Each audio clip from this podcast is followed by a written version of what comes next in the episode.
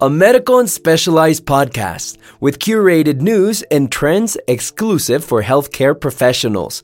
This is the Health Connect podcast from Viatris.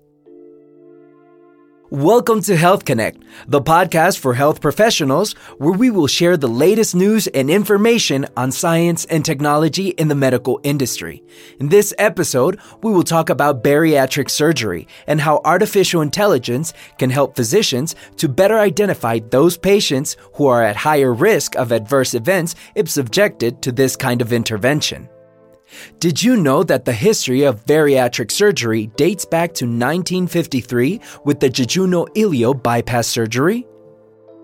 Today, we will talk about bariatric interventions, which are commonly used in patients with obesity to help them lose weight. These surgeries have evolved to being key in treating the worldwide pandemic of morbid obesity. However, it is still difficult to predict the short and long term complication rates and the degree of resulting weight loss.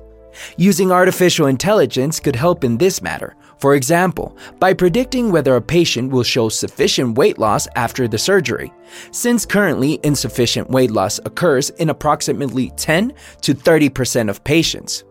However, predicting such outcomes becomes even more complex considering that the influencing factors are extremely diverse, varying from socioeconomic factors to a specific type of microbiome. Artificial intelligence, or AI, could be applied not only to the prediction of weight loss, but also to the diagnosis of conditions that may impose per-operative technical challenges, like the presence of hiatal hernias when performing laparoscopic sleeve gastrectomy. Additionally, it could help predict post operative quality of life and complications with accuracies of up to 98%, as well as other variables relevant for decision making. In this context, during this episode, we will discuss two studies focusing on bariatric surgeries, one on sleeve gastrectomy and the other on duodenal switch. Sleeve gastrectomy, which we'll refer to only as gastrectomy from now on, is the most commonly performed bariatric procedure across the world, and its popularity is a result of the excellent outcome in terms of its safety, the associated weight loss, and the improvement of comorbidities in patients who undergo this procedure. However, like any other surgery, gastrectomy can have many adverse events, including staple line leak and bleeding, gastric stenosis, bolus, and the very frequent gastroesophageal reflux disease, or GERD. Lately, being able to predict whether patients will develop GERD after gastrectomy has become an utmost necessity to help guide medical decisions, such as the selection of the optimal bariatric procedure for every patient.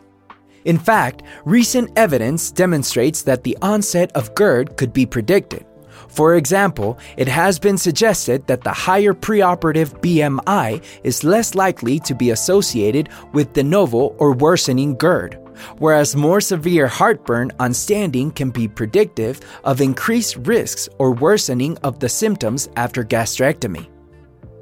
However, there is conflicting evidence on this topic, and plenty of additional investigations are still needed for instance, some studies even suggest that GERD symptoms improve post-operatively, while others support a refluxogenic nature of this surgery.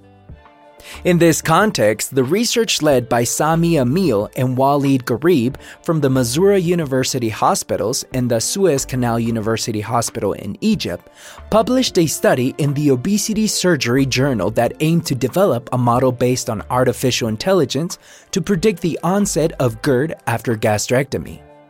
The idea behind it was that if GERD can be predicted before the gastrectomy is performed, it could guide clinicians to either select another less refluxogenic procedure, such as Roux-en-Y gastric bypass, or to counsel the patients about the need to do frequent upper gastrointestinal endoscopy after the gastrectomy if they still want to have the procedure.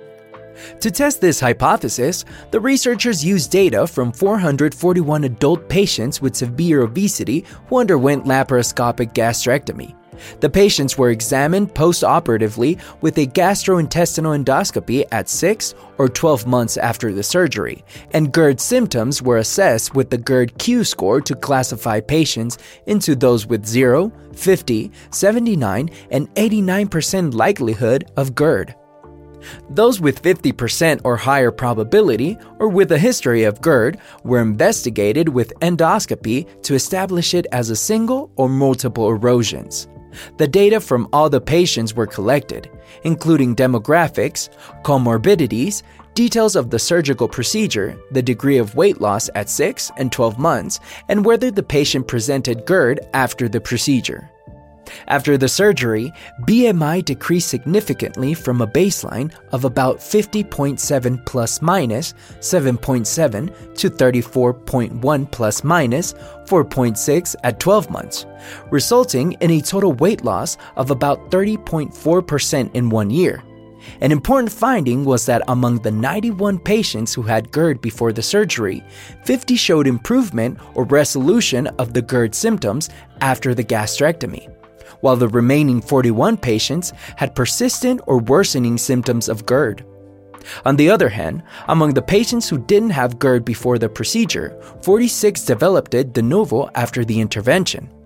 Together, the patients with new onset and persistent GERD accounted for 19.7% of all the patients in the study. The next step was to identify the most important variables in the prediction of GERD after the surgery, using a model based on machine learning algorithms.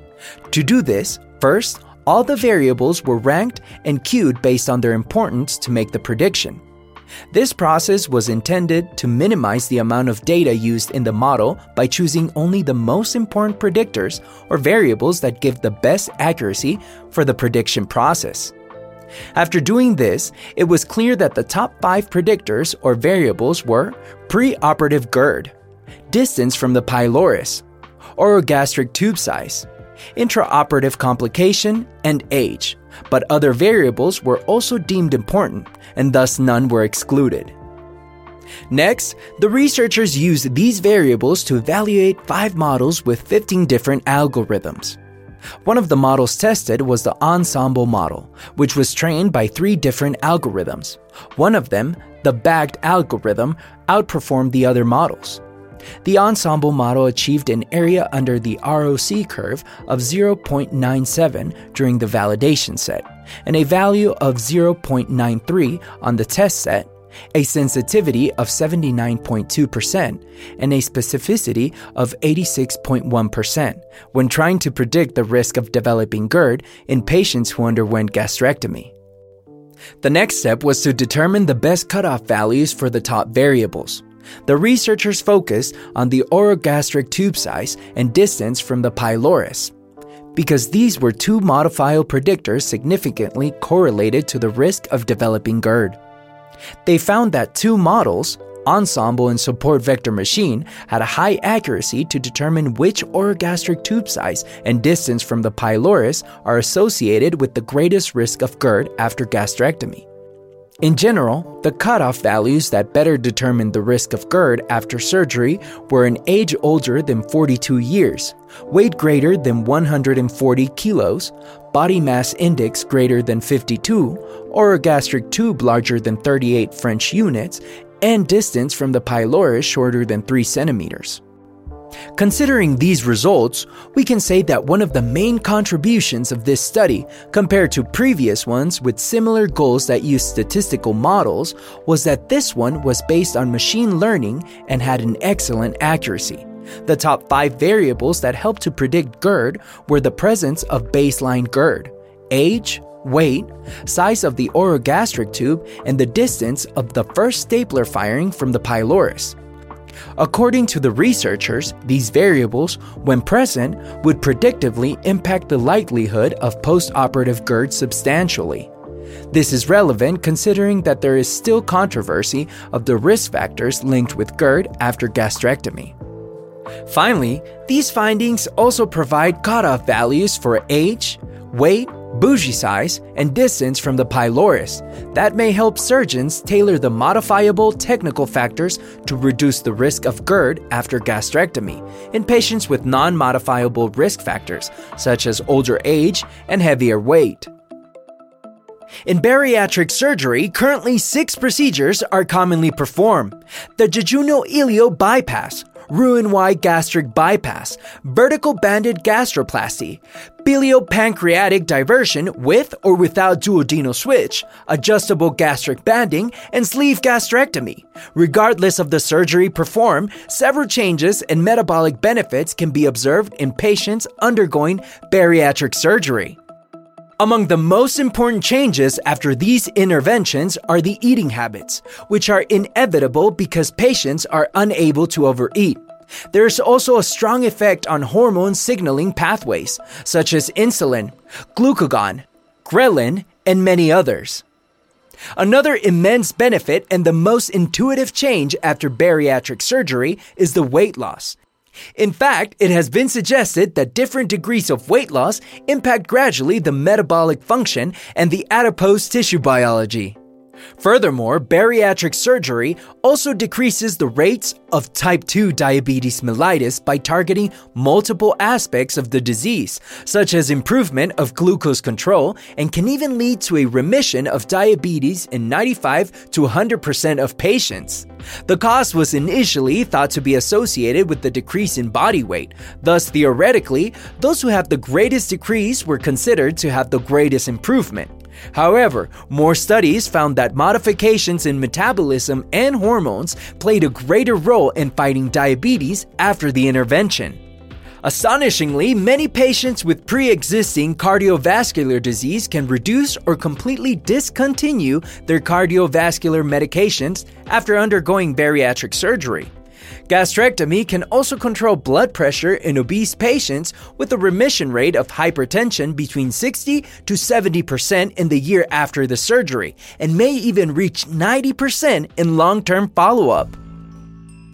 Welcome again. In the previous section, we talked about artificial intelligence to predict the presence of GERD after sleeve gastrectomy.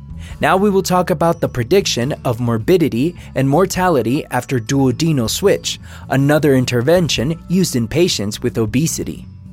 Contrary to the sleeve gastrectomy that we discussed in the previous section, the duodenal switch is far less commonly performed as a weight loss procedure.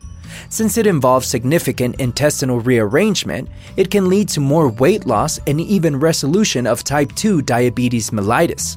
However, duodenal switch is associated with more short and long term morbidities compared to the other procedures, including postoperative leak, malnutrition, chronic diarrhea, and vitamin deficiencies.